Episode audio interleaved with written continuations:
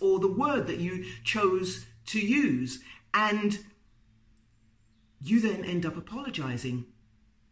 Three, they love word soups. They will go on and on. You give up the will to live. It makes no sense. It's rambling. They bring in the past things that you've done, um, things which are irrelevant, and you just give up.